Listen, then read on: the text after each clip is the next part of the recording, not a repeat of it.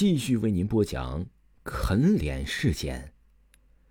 正当赵家还沉思过去时啊，房间里的灯忽然闪烁起来，闪了几下就灭掉了。赵家感觉有些奇怪的。正当这时，房间里壁橱的门自己打开了。赵家走到壁橱前看了看，壁橱里除了摆放整齐的衣物外，并没有什么不寻常的东西。可是，正当他关到壁橱的时候，一只手突然从摆放整齐的衣物之中伸出手来，抓住了他的手臂。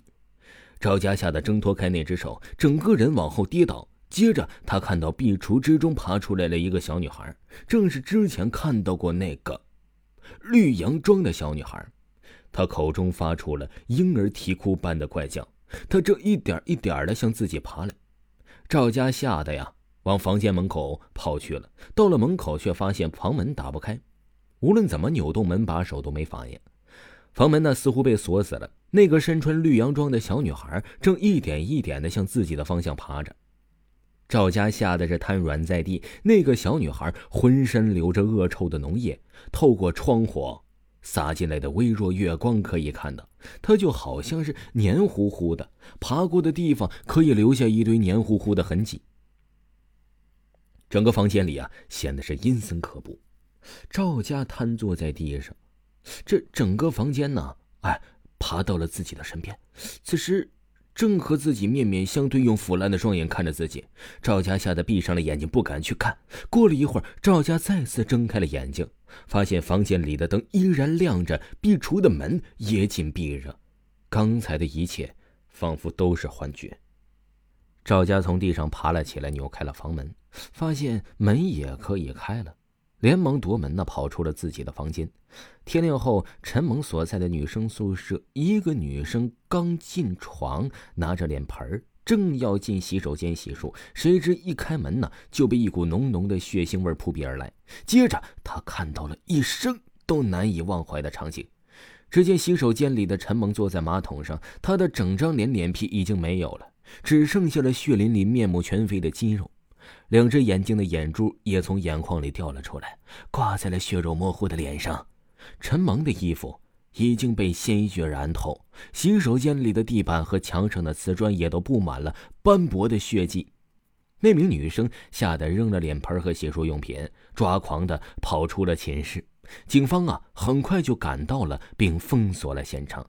这算是第三起相同的案件了，都是被啃脸所致。之前是男生宿舍，现在又是女生宿舍，一时间呢，整个学校又是流言纷纷。随后啊，哎，就被送进了校医院。后来他才知道，原来陈萌死亡的那晚，江云飞不知道为什么突然发疯的跑到医院的顶楼跳了下去，这更让他惶惶不可终日啊。李启蒙害怕的看着自己脸上的伤口，左脸颊自从被抓后啊，就一直没愈合。陈蒙死后，甚至开始严重腐烂。看着纱布渗出脓的左脸，李启蒙就感觉到害怕了。最近呢，他也梦到了那个奇怪的绿衣小女孩，和陈蒙他们说的一样。几天之后，赵家因为下午还有重要课程，再加上他母亲去世后，总觉得家里冷清。父亲在公司还有事要忙。这这天呢，李启明的中午正在这个男生宿舍午睡。忽然感觉脸上有一股剧烈的疼痛，感觉有人坐他身上。一睁眼就看到小女孩在咬自己的脸，跟往常一样，他吓得大叫一声。那个小女孩坐了起来，她的脸突然变成了赵家的模样，正坐在李启明的身上，面带着微笑看着他。李启明惊醒过来，发现原来是梦啊！忽然，一个想法在他脑海中生成：难道说赵家就是那个吃人脸的恶鬼？其他人都是被他害死的吗？一想到自己的脸，自己那张英俊帅气变成现在的样子，他一下忍不住从床上跳了下来，光着脚就跑出了男生宿舍，一路往女生宿舍的方向就跑去了。到了赵家所在的寝室，李启明二话不说，直接扑到床上，一口咬在了赵家的脸上，边咬我，你咬我，我也要咬你。赵家疼的醒了过来，一把推开李启明，是捂着自己流血的脸，痛骂道：“你脑子有病啊！啊！”看着赵家的样子，李启明刚想说什么，这时一个人却走进了寝室。李启明一看这李月呀，就说：“李月，你来干什么？”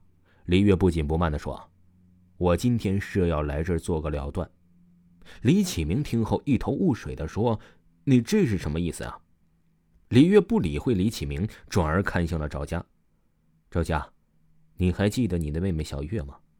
赵家紧张的说：“你提她干什么？”李月突然恶狠狠、面目狰狞的：“那就是我，我就是小月。”说完，李月身后的门砰的一下关上了。这一幕吓得李启明和赵家不知所措，赵家更害怕了，不断摇头说：“不可能啊，怎么会是他？小月已经死了，我亲眼看到他跳楼后摔得血肉模糊的尸体。”李月，你到底是谁？李月不理会赵家的质问，继续说：“这当年我母亲过世没多久，你就和你母亲改进嫁了我们家。你母亲嫉妒父亲疼爱我。”就常常联合你出差时虐待我，当时因为性格上的懦弱，我没敢对任何人说起过。没想到你们却越做越过分。高中那年，你和刘小品早恋这件事我是知道的，我甚至还亲眼撞破你们在酒吧里亲热，但我却并没跟任何人说过。最后，我父亲和你母亲还是知道了，我父亲骂了你，母亲打了你，你却认为是我说出去的。那天下午放学后。你和刘小品他们五个人蒙着把我围堵到了一条废弃的巷子里。变态的刘小品居然用从医院里弄来的手术刀在我脸上划了七十多下，我毁容没脸见人就跳楼自杀了。我做成人，不代表我鬼也做不成。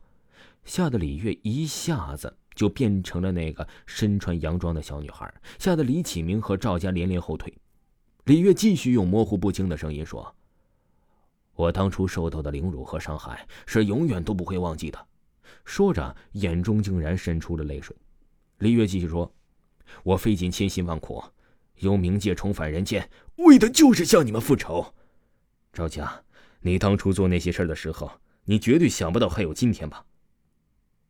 赵家吓得已经瘫软在地了。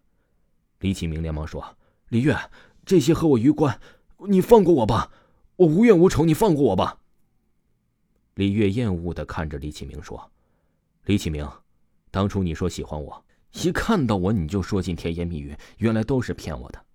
你只是想玩弄我。那天晚上我变成赵家的模样对你说我整过容，你立马就展示出了对我的厌恶。你和他都是骗子。”李月无比厌恨的看着眼前的两个人。我本来打算把你们全杀了的，但现在我改变主意了。像你们这种人，根本连死的资格都没有。你只配做个没脸的人。至于是要偷窃勾生，还是要去自尽，你们自己决定吧。说完，李月不去理会两人，身形渐渐变得透明，然后消失。从此再也没有见过赵家和李启明，或者说他们不愿意出来见人，因为他们没脸了。一个月后，闹市区发生一起啃人脸的案件，两个疑似吸食预言毒品的年轻人，把一个乞丐的脸啃得面目全非，最后被警方击毙了。这件事一直在网络上热传纷纷。听众朋友，啃脸事件就全部给您播讲完了，请您继续收听以下的节目吧。